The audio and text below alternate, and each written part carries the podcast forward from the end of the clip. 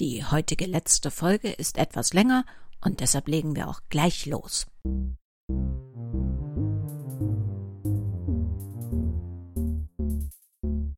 Willkommen in der Welt des Krimi-Kiosk und willkommen in der Welt von Henrietta Pazzo. Hashtag Neuland. Ein Kriminalroman von Henrietta Pazzo in zwölf Episoden. Eine Produktion des Krimi-Kiosk-Verlages Petra Weber in Köln.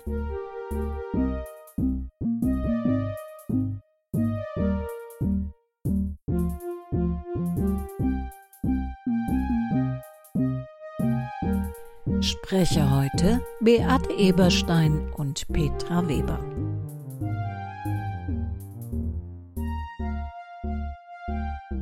Sie hören die zwölfte und letzte Episode.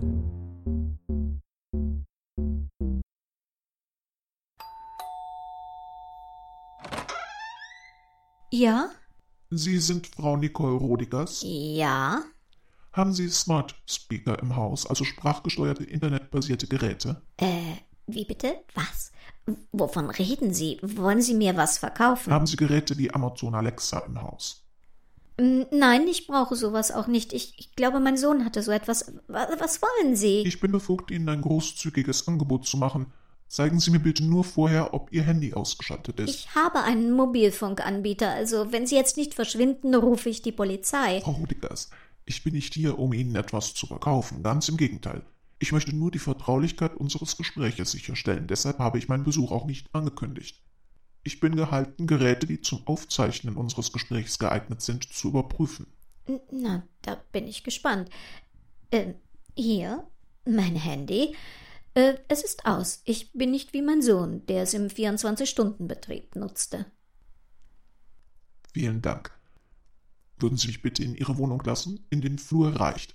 Hier mein Personalausweis. Wir wollen nicht, dass das Gespräch im Treppenhaus belauscht wird, oder? Aha. Ja, ähm.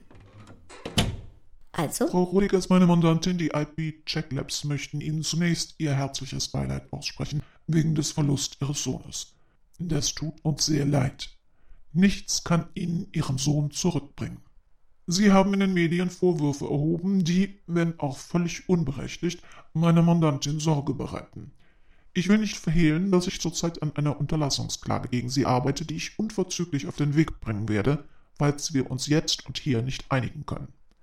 Aus Gründen der Humanität, wir respektieren Ihre Trauer, würde meine Mandantin sich lieber außergerichtlich ohne Anerkennung einer rechtlichen Verpflichtung dazu mit Ihnen einigen. Was? Humanität? Sie meinen, Ihre Mandantin hat ernsthaft Sorge, dass ich ihr was nachweisen kann? Nein, Frau Rodigers, weil es nichts nachzuweisen gibt. Die Insulinpumpe hat einwandfrei bei Ihrem Sohn funktioniert. Er ist tot. Das ist wohl kaum einwandfrei. Das ist bedauerlich, lag jedoch nicht in der Verantwortung meiner Mandantin. Sehen Sie, wir leben in neuen Zeiten. Es gilt, andere Aspekte im Auge zu behalten. IP Chat Labs könnte aufgrund der Popularität ihres Sohnes unverschuldet einem Shitstorm in den sozialen Medien zum Opfer fallen. Das ist jedoch nur eine Seite. Mit meiner Mandantin wären alle Patienten betroffen, die mit ähnlichen medizinischen Geräten zum Überleben ausgerüstet sind. Die enorme Verunsicherung würde ein gefährliches Ausmaß annehmen können.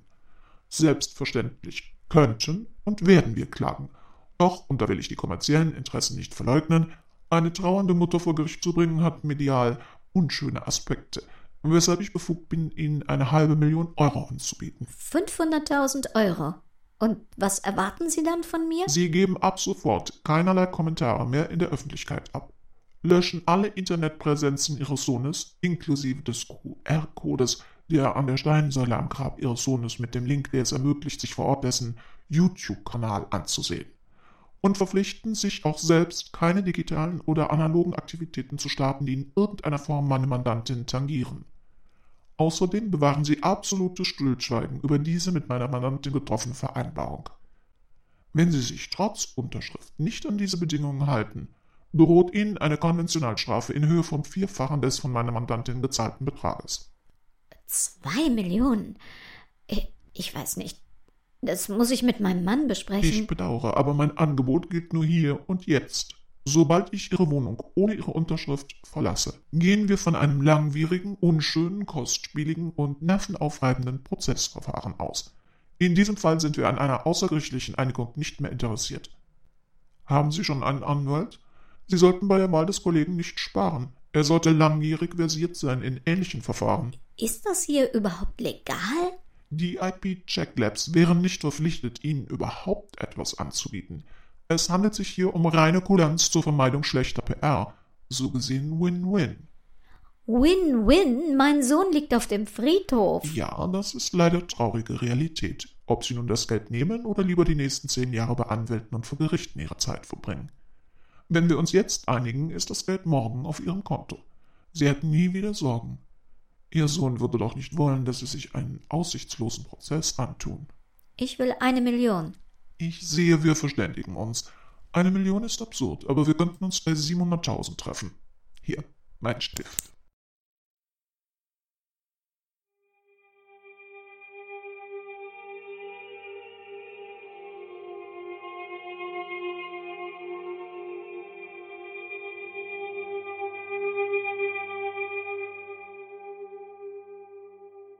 Benny Kaspers lag schwer verletzt im Krankenhaus. Frank Siebert hatte eine häufigere Kontrolle des Häftlings angeordnet, weil er befürchtete, der Verdächtige sei suizidal. Möglicherweise hatte gerade das Bennys Leben gerettet.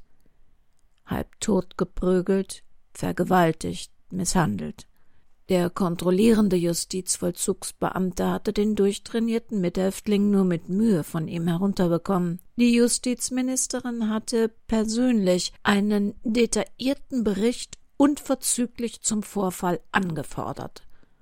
Sogar ihren Besuch im Präsidium hatte sie für den Abend angekündigt. Gefängnisvergewaltigungen kamen immer mal wieder vor.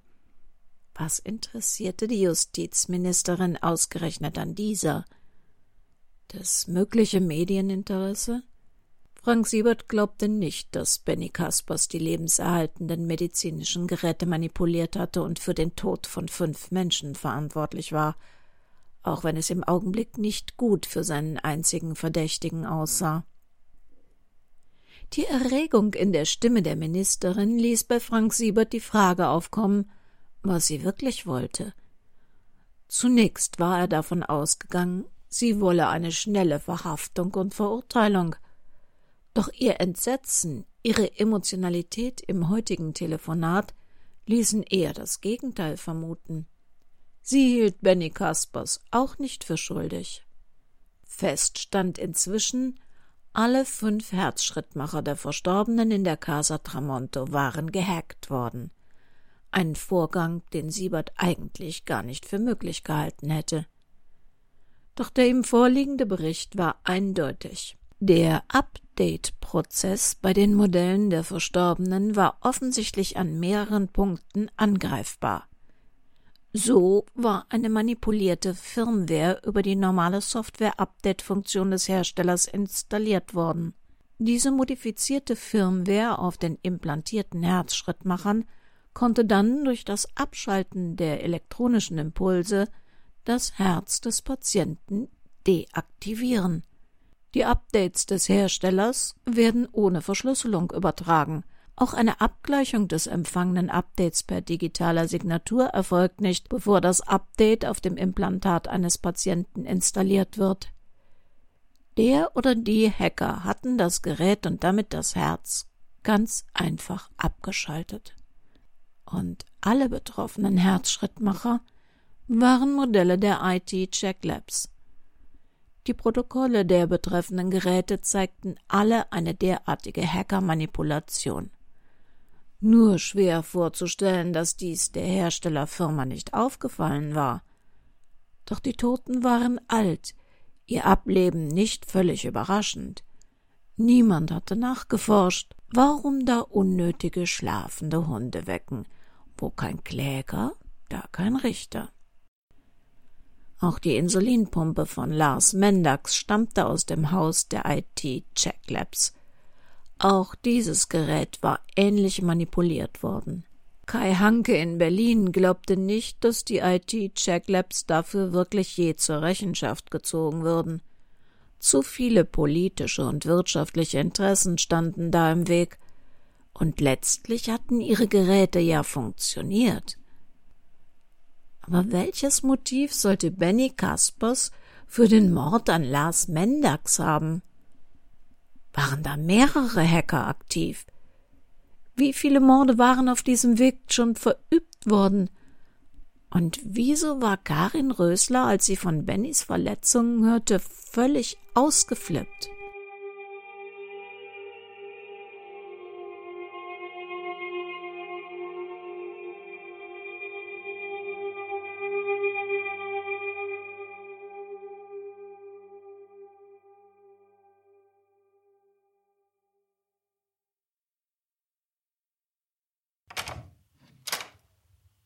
Sie sind schon hier? Wollten Sie heute nicht erst um elf Uhr kommen? Es ist acht. Ja, wir wollten es ja unberechenbar halten. Ich konnte nicht schlafen. Ich habe die halbe Nacht die Justizministerin gegoogelt. Ich habe mir diese Videos von Lars Mendax reingezogen. Der hat wirklich im Müll anderer gewühlt. Und das ist wahrscheinlich sogar wirklich und wörtlich zu verstehen. Dieses Enthüllungsdings, das er da plante, das sollte eine Riesensache werden. Er bauschte jede Kleinigkeit schrecklich auf.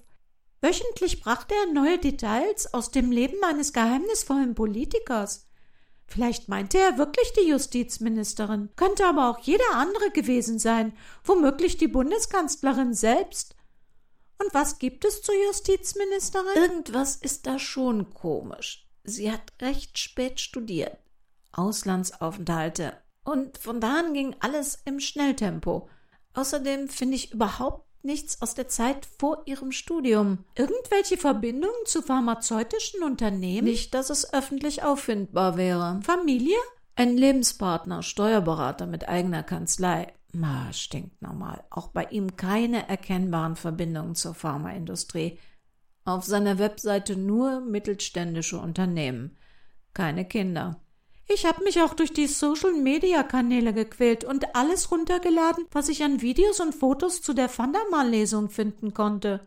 Eine komplette Aufzeichnung habe ich nicht gefunden, aber der Verlag hat etliche Mitschnitte online gestellt. Es gab neben ihrer Lesung immer mal wieder Passagen mit Einspielern. Zum Beispiel hat sie Aufnahmen im Gefängnis gemacht, Interviews mit Mithäftlingen, die alle brav in die Kamera posieren und bezeugen, was für ein interessanter und freundlicher Mensch sie ist. Sie hat sich von Mörderinnen und Terroristinnen ein Leumundszeugnis in die Kamera geben lassen. Zugegeben sehr spannend, unterhaltsam und auch professionell gemacht. Es gab sogar gruselige Hologramme mit Mörderszenen, die quasi mitten im Raum die Taten der Interviewpartner in 3D zeigten. Während der Hologramme und Einspieler war es zwangsläufig sehr dunkel. Hat sie die Bühne verlassen? Schwer zu sagen. Sie hatte einen Tisch seitlich am Bühnenrand. Selbst während sie vorlas, wurden wohl Videos und Bilder gebeamt. Es war ein ziemliches Spektakel. Die Zuschauer haben auf die Darbietungen geachtet. Es wird wohl kaum jemanden geben, der beschwören könnte, dass sie immer da saß, aber auch keinen, dass sie nicht da saß. Ich war ja bei diesem Bühnentechniker Harald Sauerwein, den Rebecca kennt. Der meinte, sie hätte ein Theater gemacht, dass keiner auf ihrer Bühnenseite hinter den Kulissen rumschwirren dürfe. Sie war bei den Proben gestürzt, weil jemand irgendein Hindernis hinter der Bühne platziert hatte, über das sie dann gefallen ist. Das muss ein Riesentheater gewesen sein. Sie hat sich wohl ernsthaft verletzt. Irgendwas mit dem Arm. Jedenfalls wurde tagelang ermittelt, wer das verursacht hatte, und letztlich bestand sie darauf, dass sich während der Proben und der Lesung keiner mehr hinter der Bühne aufhalten durfte. Das erklärt jedenfalls ihren Armverband und diese Schulterschlinge. Hat Frank das überprüft, wo sie behandelt wurde? Nee, es gab keinen ausreichenden Grund, sie zu verdächtigen. Da gibt kein Arzt Auskunft über seine prominente Patientin. Karin scheint ja eine ganz potente zu sein. Ich freue mich für Bruno. Heute Abend will er sie fragen. Oh, heute ist der große Tag. Ich finde, die beiden passen gut zusammen. Aber äh, Sie scheinen nicht überzeugt. Ich weiß nicht. Irgendwas. Ach, es ist albern. Na raus damit. Ja, so Kleinigkeiten. Zum Beispiel dieser Seidenschal, den sie in Berlin verloren haben will. Ich kann mich an keinen Schal erinnern. Und auf den Fotos, die wir gemacht haben, ist auch keiner drauf. Naja, so Kleinigkeiten eben. Vielleicht hat sie nur gedacht, sie hätte ihn dabei gehabt. Ein, ein simpler Irrtum. Ja, ja, möglich. Ich glaube aber, sie wollte nur rauskriegen, ob wir mehr wissen von Siebert und dem Verhafteten. Ich habe immer wieder das Gefühl, dass sie flunkert. Sind wir nicht auch neugierig? Fragen uns überall durch. Ich habe gehört, in Zukunft machen wir das sogar als Beruf. Kennen Sie eigentlich die Freundin, die sie mit ins Tramonto gebracht hat? Sie hat mir von dieser Monika Deubler bei meinem Besuch viel erzählt. Als das mit Bruno begann, war ich ja im Krankenhaus. Monika Deubler? Nein, die kenne ich nicht, aber den Namen kenne ich. Monika Deubler hieß das erste Opfer in der Casa Tramonto. Finden Sie das nicht seltsam? Na, nicht unbedingt. Ich mache eine zweite Runde Kaffee. Cornflakes immer noch in der Küche, letzter Schrank links. Mir hat das Brötchen heute Morgen nicht gereicht. Ernährungstechnisch hat bei Ihnen seit dem Krankenhaus sich aber nicht viel entwickelt. Sie sollten lieber frisches Obst und Gemüse einkaufen, statt diese Cereals mit Zucker. Cornflakes. Cereals. Ja, das gibt's doch nicht. Moment, ich muss gerade mal was googeln. Sie haben recht. Ich glaube, Karin flunkert wirklich. Die Frage ist nur, warum? Das will ich geklärt haben. Wir können Bruno nicht blind in was reinlaufen lassen. Es ist nur fair, sie anzusprechen und das direkt mit ihr zu klären, ohne rumzuspekulieren. Ich fahr zu ihr. Bin in einer Stunde zurück. Was? Wieso? Was hat das denn mit Cornflakes zu tun?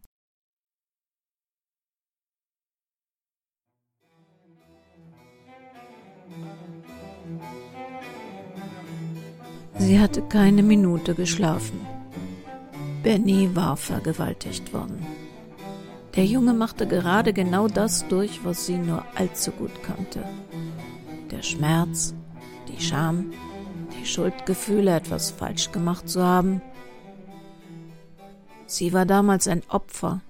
Die Polizei hatte alles aufgenommen. Es war peinlich, schmerzhaft, unerträglich. Aber man hatte Karin Rösler letztlich wie ein Opfer mit Rücksicht und Fürsorge behandelt. Benny Benny Kaspers war ein vermeintlicher Täter, saß im Knast, ein angeblicher Serienmörder. Würden Ärzte, Polizisten, Richter auch in ihm ein Opfer sehen? Würde er wenigstens das Mitgefühl als Opfer bekommen? Er, ein Mann, für den Vergewaltigung noch traumatisierender, weil unerwarteter war? Karin Rösler weinte, weinte, wie sie es seit mehr als vierzig Jahren nicht mehr getan hatte. Ihr Sohn Christian hatte es geschafft. Er hatte nie erfahren, dass sie, Tante Karin, Monikas Freundin, in Wahrheit seine Mutter war. Er hatte mit Monikas Hilfe sein Leben in den Griff bekommen, hart an sich gearbeitet. Sicher, es war nicht einfach, Frau und Sohn zu verlassen, ein Studium und ein neues Leben gleichzeitig zu beginnen, einen eigenen Weg zu finden, alles hinter sich lassend und immer bangend, dass es jemand herausfindet, ausschlachtet. Bei aller Toleranz, es gab nun mal Berufe, da wurde unter die Gürtellinie getreten und Christians Beruf gehörte dazu. Das Leben verlief in immer gleichen Kreisen. Ereignisse wiederholten sich. Tragödien liefen in Endlosschleifen. Loop für Loop, immer wieder das Gleiche.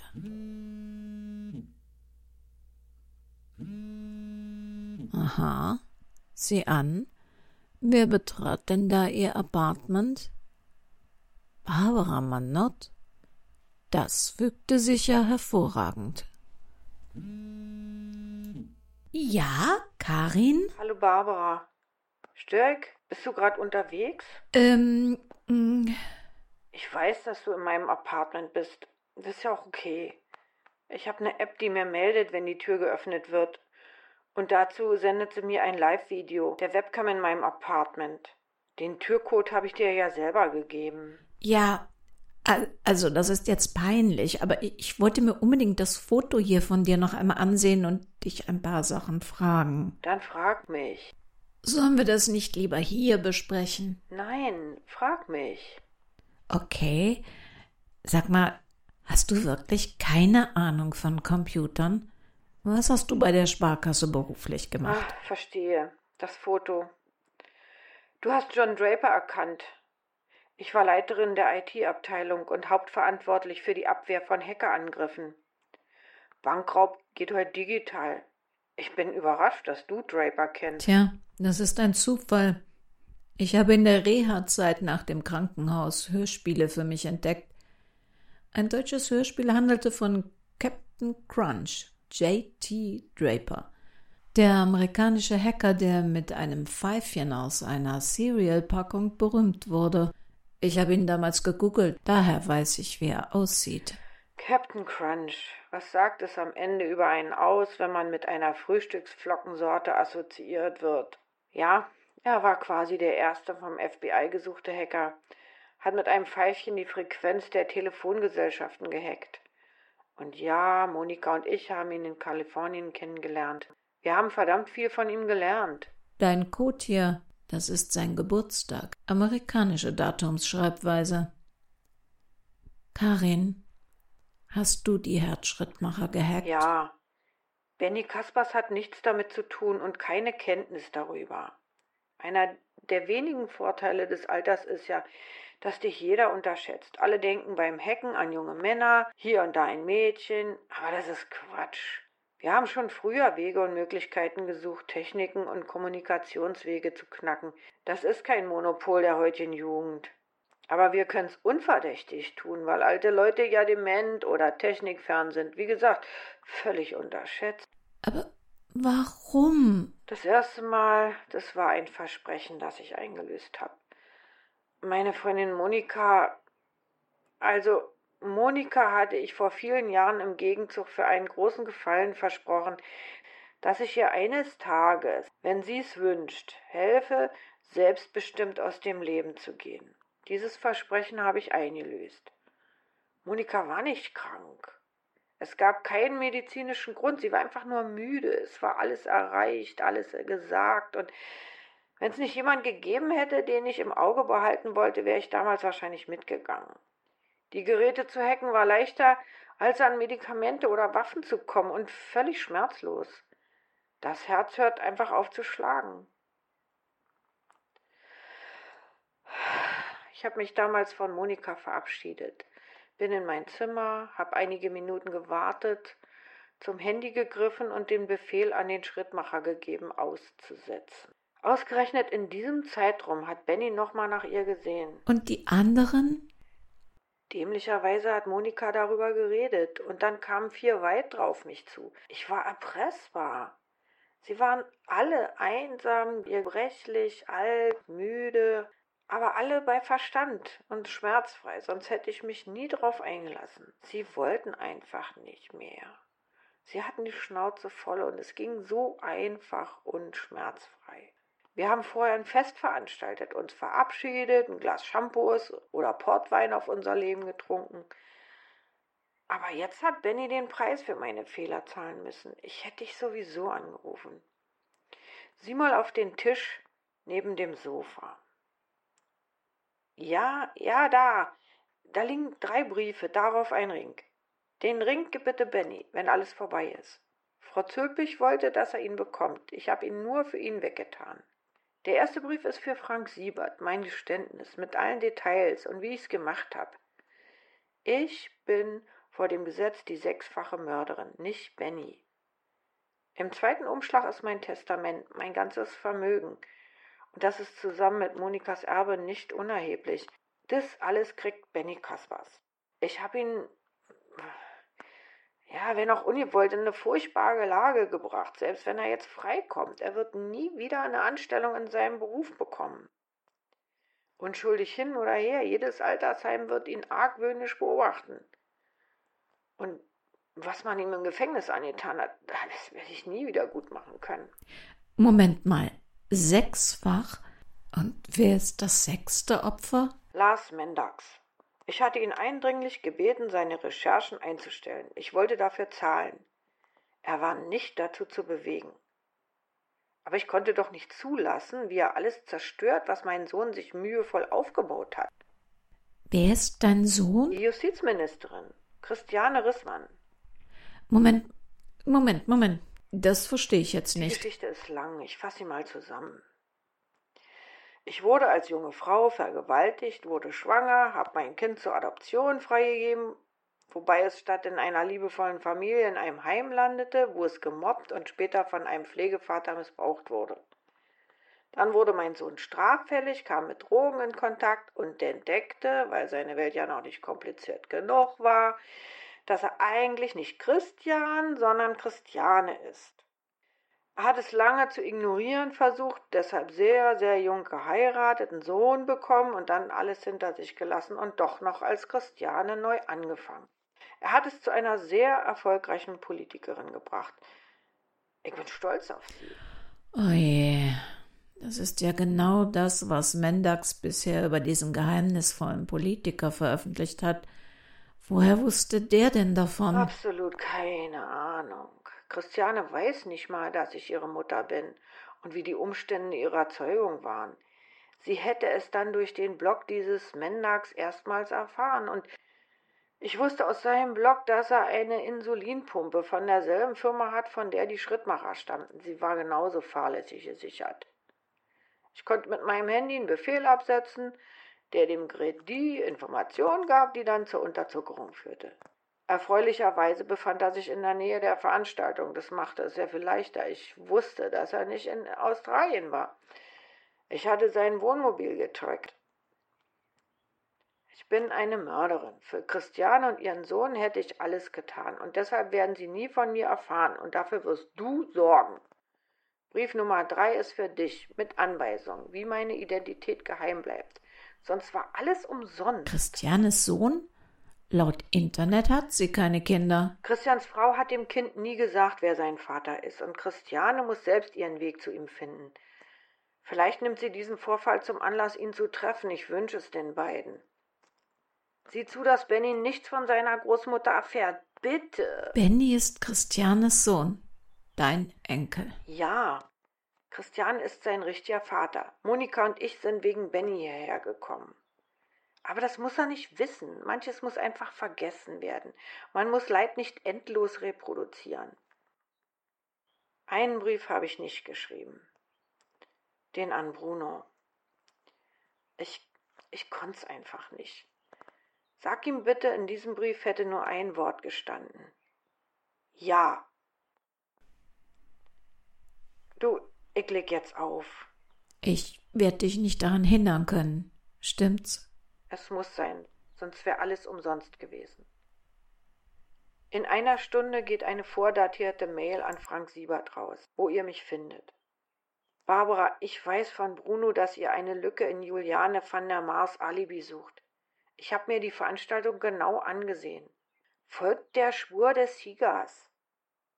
Und lasst euch nicht abwimmeln. Die haben alles, was er als Beweis braucht. Mach's gut. Karin? Ach. Karin hatte aufgelegt. Barbara fuhr zu Bruno, um ihm die traurige Nachricht zu überbringen. Er war in seinem Sessel zusammengesackt und hatte sie nur angestarrt. Dann hatte Barbara ihm gesagt, dass unter anderen Umständen Karin seinen Antrag, den sie geahnt hatte, angenommen hätte. Nach zehn unglaublich quälend langsam verlaufenden Minuten war er aufgestanden, in die Küche gegangen und hatte zu kochen angefangen. Barbara hatte sich eine Schürze geschnappt und endlos Kartoffeln geschält. Schweigend. Danach hatte sie eine WhatsApp-Nachricht verschickt. Wir nehmen Abschied von Karin. Heute 17.30 Uhr bei Bruno. Und anschließend ihr Handy abgeschaltet. Morgen würde sie Karins Rat befolgen und der Spur des Tigers folgen. Was immer das hieß. Der Tag heute galt nur noch Bruno. Ganz so, wie Karin es sich in ihrem Schreiben an Barbara gewünscht hatte. Ich krieg noch viereckige Augen, da ist kein Tiger. Ja, ich sehe auch keinen.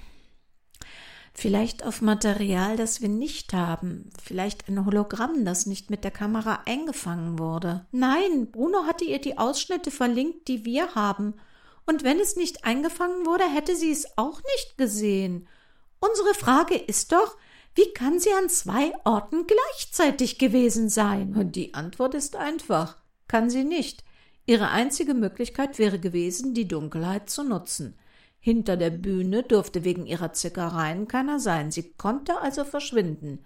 Laut Harald Sauerwein war die längste und spannendste Einspielsequenz 17 Minuten lang. Das hätte sie knapp schaffen können. Laut Siebert war ihr Handy nur im Bereich des Lesungsortes eingeloggt. Ja, dann hat sie es eben da liegen gelassen. Und wer weiß, wie viele Handys sie überhaupt hat. Und wie soll sie das gemacht haben? Sie hat kein Auto. Siebert hat geprüft, ob Taxis die Strecke gefahren sind. Das hätte sie auch nie und nimmer unerkannt mit dem Taxi geschafft. Leihwagen waren auch nicht auf ihren Namen gemietet. Und zu Fuß unmöglich. Und wenn sie jemand gefahren hat? Ein Freund? Laut Interview aus dem Gefängnis haben sich alle Freunde abgewandt. Und das müsste ein verdammt guter sein, der Beihilfe zum Mord in Kauf nimmt. Aber Moment mal, hier kann man etwas in den Backstage-Bereich hineinsehen. Was sehen Sie da? Ja, also lila, das ist sehr lila. Aber das kann doch kein Tiger sein in lila. Sondern? Hm. Könnte das Schutzblech eines Fahrrads sein. Aber beschwören würde ich das nicht. Das ist es. Das hat Karin gemeint. Tiger, nicht Tiger. Das sind Leihfahrräder. Die stehen und liegen überall im Weg und die werden über GPS von den Verleihern getrackt, damit sie die wieder einsammeln können. Johanna? Die Antwort ist nein. Du kennst die Frage doch noch gar nicht. Doch. Du willst irgendwas von Justin. Entweder ist es zeitaufwendig oder illegal oder beides. Justin arbeitet jetzt bei der Polizei, da kann er sich halbseidene Sachen nicht mehr erlauben. Er hat Tage an eurer neuen Webseite gesessen. Wir haben zwei kleine Kinder, die wollen ihren Papa nicht nur hinter dem Computer sehen. Und wenn er seinen Job verliert, bringt mein Halbtagsjob beim Finanzamt uns nicht über die Runden. Also, was immer die Frage ist, die Antwort ist nein. Johanna, es könnte Beweise geben, die den Anschlag aufklären. Aha, und um was geht's?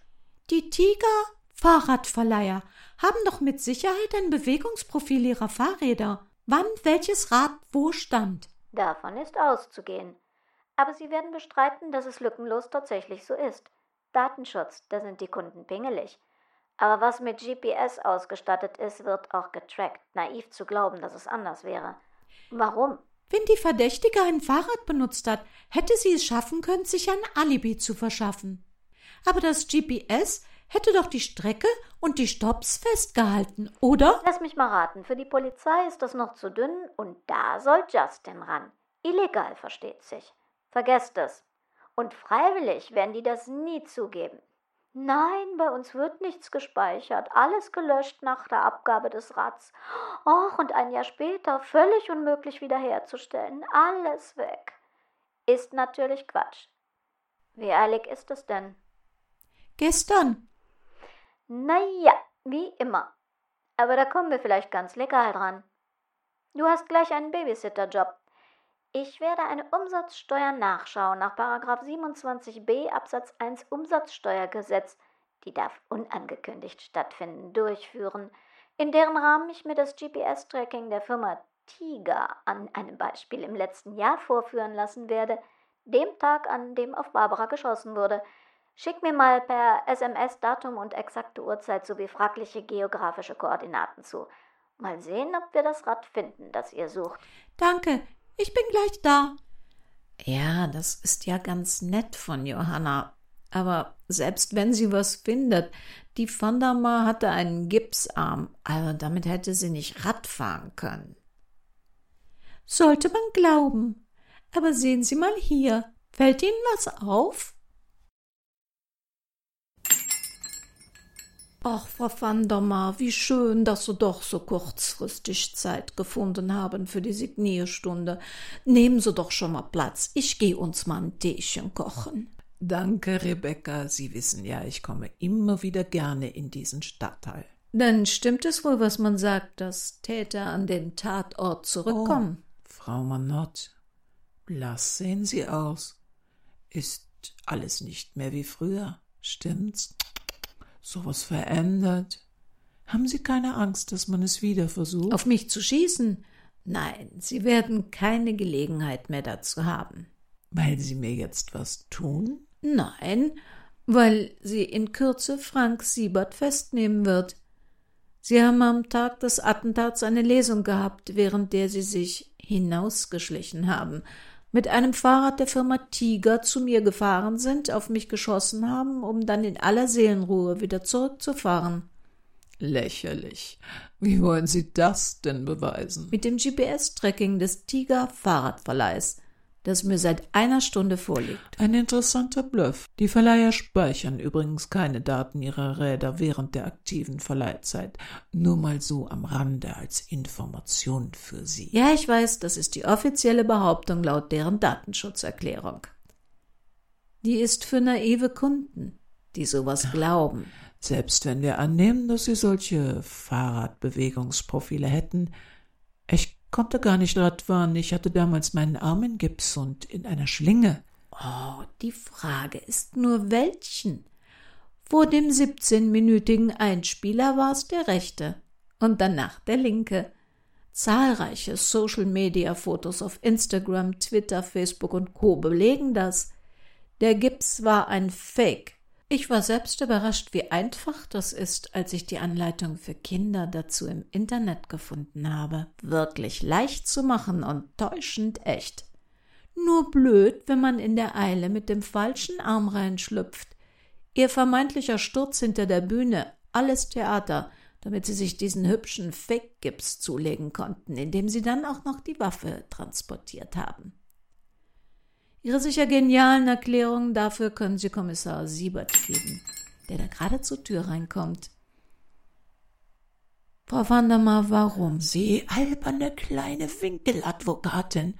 Sie haben mich vor der ganzen Welt lächerlich gemacht. Ich als preisgekrönte Autorin unterliege einer langweiligen Rechtsanwaltstusse, weil mir ein winziger, winziger Fehler unterlaufen ist, auf dem sich eine juristische Made bereit gemacht hat. Knast ist Spaß, ja? Wärst du doch bloß krepiert da in deinem freudlosen Treppenhaus, aber dein Leben, so wie es früher war, das hab ich dir genommen, so oder so. Ade, schöne Anwaltskanzlei. Ja, das haben sie. Aber wer sagt denn, dass jetzt nicht ein noch besseres Leben auf mich wartet?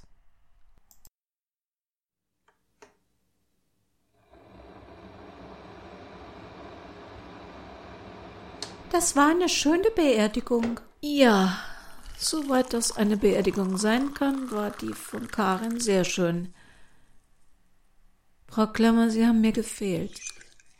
Ich bin froh, dank Ihnen wieder hier zu sein. Ich weiß, es kommen neue Zeiten auf uns zu. Eine Frage quält mich aber noch.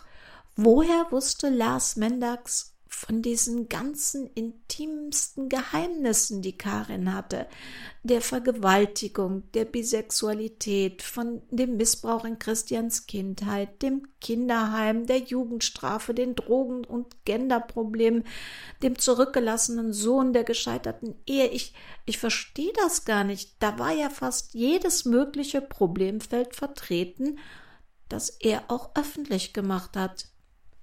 Ja, und das war auch schon das ganze Geheimnis. Frank hat von seinen Berliner Kollegen den Abschlussbericht bekommen. Lars Mendax wollte die Preisverleihung für einen letzten großen Auftritt nutzen und seinen Ausstieg aus der Szene spektakulär bekannt geben. Sein Plan war es, aufzuzeigen, wie uns diese Medien und Möglichkeiten manipulieren, wie sie uns beherrschen und sich dann verselbstständigen. Sie gaukeln uns Dinge vor, die gar nicht existieren zum Beispiel sein angeblicher Australienaufenthalt. Man hätte seine Absicht schon an seinem Pseudonym erahnen können. Lars bedeutet Lorbeer und Mendax lateinisch für Lügner. Er war ein preisgekrönter Lügner, der nur zur Manipulation seiner Follower jedes noch so dämliche Klischee sensationslüstern zusammendichtete und kombinierte, ohne die geringste reale Grundlage. Es gab überhaupt keine Dateien über eine Recherche zu seiner Story. Er hatte null Ahnung von Karin oder ihrem Sohn oder deren Problemen. Er traf nur durch einen grausamen Zufall voll ins Schwarze, so dass Karin sich wiederzuerkennen glaubte – und sogar die Justizministerin meinte sich zu erkennen. Er wollte allen zeigen, wohin Fake News führen können, und das ist ihm ja dann noch auf tragische Weise gelungen. Was denken Sie? Wo enden wir, wenn wir mal alt sind? Wir beide? Hier, wo denn sonst?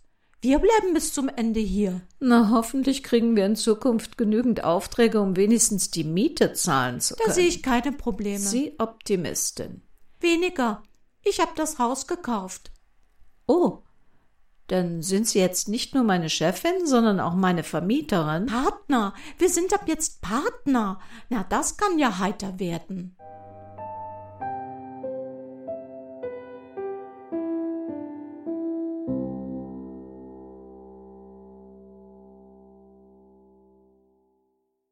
Hashtag Neuland hat mir persönlich besonders viel Freude gemacht. Zum einen, weil sie sich so zahlreich daran beteiligt haben, dass wir unser True Crime Projekt verwirklichen können. Ich werde Sie in Zukunft sporadisch auf dem Laufenden halten, wie viele Hashtag Neulands wir verkauft haben und wie nah wir an die tausend herankommen. Zum anderen, weil so viele von Ihnen auch die Gelegenheit genutzt haben, mit mir in Kontakt zu treten. Namen, die ich von ganz früher kenne und Namen, die mir noch nichts gesagt haben und mir geschrieben haben, dass sie erst vor kurzem zu uns gefunden haben. Das war für mich persönlich eine Bereicherung in dieser Podcast-Serie. Dann aber auch, weil gerade Hashtag Neuland viele Bereiche angesprochen hat, in denen ich persönlich unsere Welt im Augenblick sehr verbesserungsfähig finde. Wir hören uns wieder am ersten Donnerstag im September und das ist der 5. September. Und von da an geht alles seinen gewohnten Weg wie früher im Krimi-Kiosk. Nur, dass sich für Barbara und Frau Klammer in Zukunft ein bisschen was ändern wird. Und ob sie nun Manott-Fan sind oder unsere True Crime-Serie bevorzugen oder ob sie lieber Interviews mögen, was immer sie am Krimi-Kiosk mögen und was immer sie bei uns am liebsten hören Passen Sie bitte gut auf sich auf, denn wo immer Sie sind und was immer Sie tun, das Leben kann ganz schrecklich kurz sein.